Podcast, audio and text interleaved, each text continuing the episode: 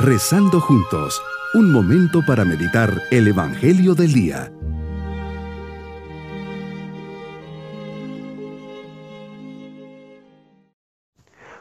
Ponemos nuestra mirada bajo la protección divina al comenzar este domingo de la cuarta semana del tiempo de Cuaresma. Comencemos esta oración poniendo nuestras vidas en las manos de Dios.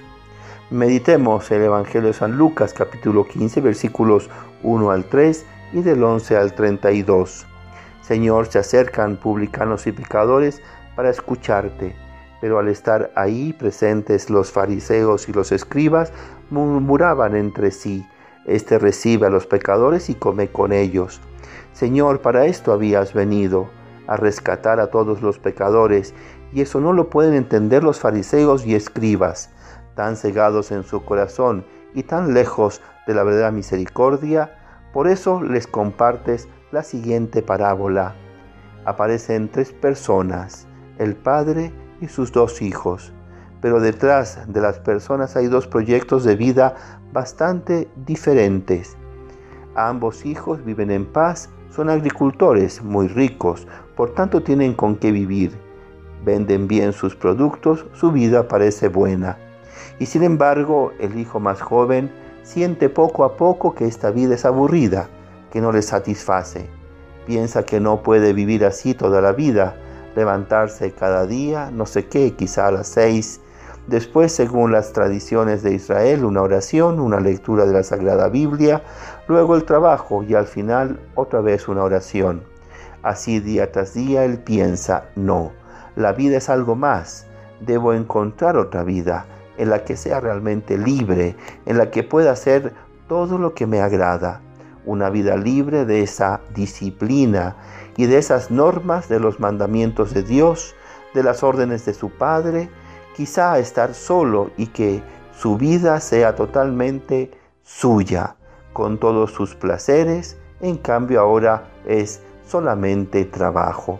Así decide tomar todo su patrimonio y marcharse, su padre es muy respetuoso y generoso, respeta la libertad de su hijo. Es él quien debe encontrar su proyecto de vida.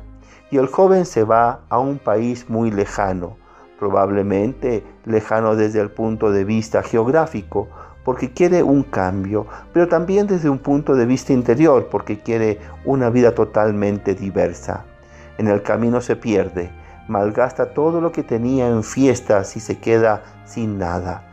Consigue un trabajo después de una gran carestía y comienza a alimentar cerdos.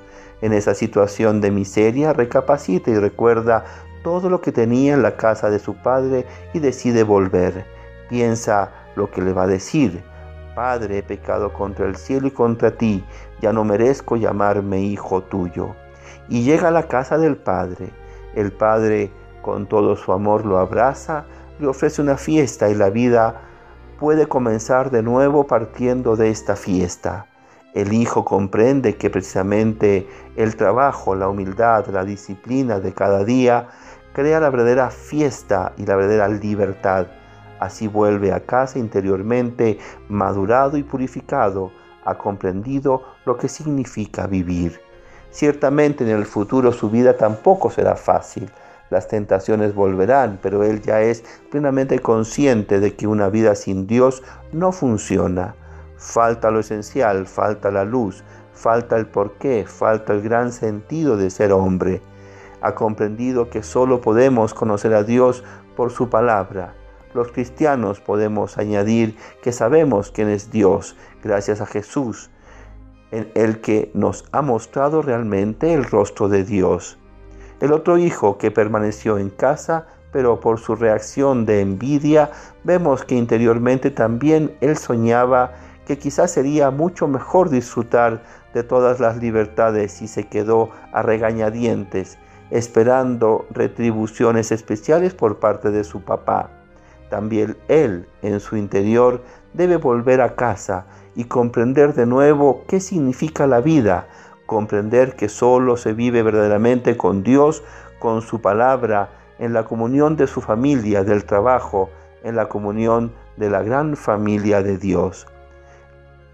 Así comprendemos perfectamente quién eres Señor, Eres el Padre misericordioso que en Jesús nos ama sin medida. Los errores que cometemos, aunque sean grandes, no menoscaban la fidelidad de tu amor. En el sacramento de la confesión podemos recomenzar siempre de nuevo con la vida.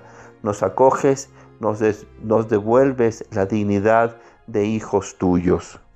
Mi propósito en este día es volver a la casa del Padre si he estado alejado, volver pidiéndole perdón de corazón arrepentido y queriendo enmendar con una vida nueva mi vida. Cultivaré la humildad reconociendo mis fallos.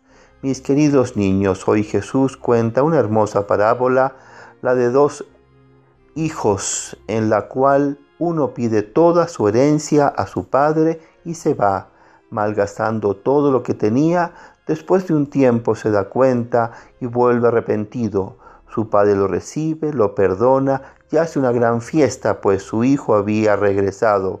Es el amor de Dios que siempre tiene las puertas abiertas de su corazón para recibirnos, perdonarnos y aceptarnos. Siempre que hagamos algo que nos aleje de Dios, tengamos la humildad para pedir perdón. Y nos vamos con la bendición del Señor. Y la bendición de Dios Todopoderoso, Padre, Hijo y Espíritu Santo, descienda sobre todos nosotros. Bonito día.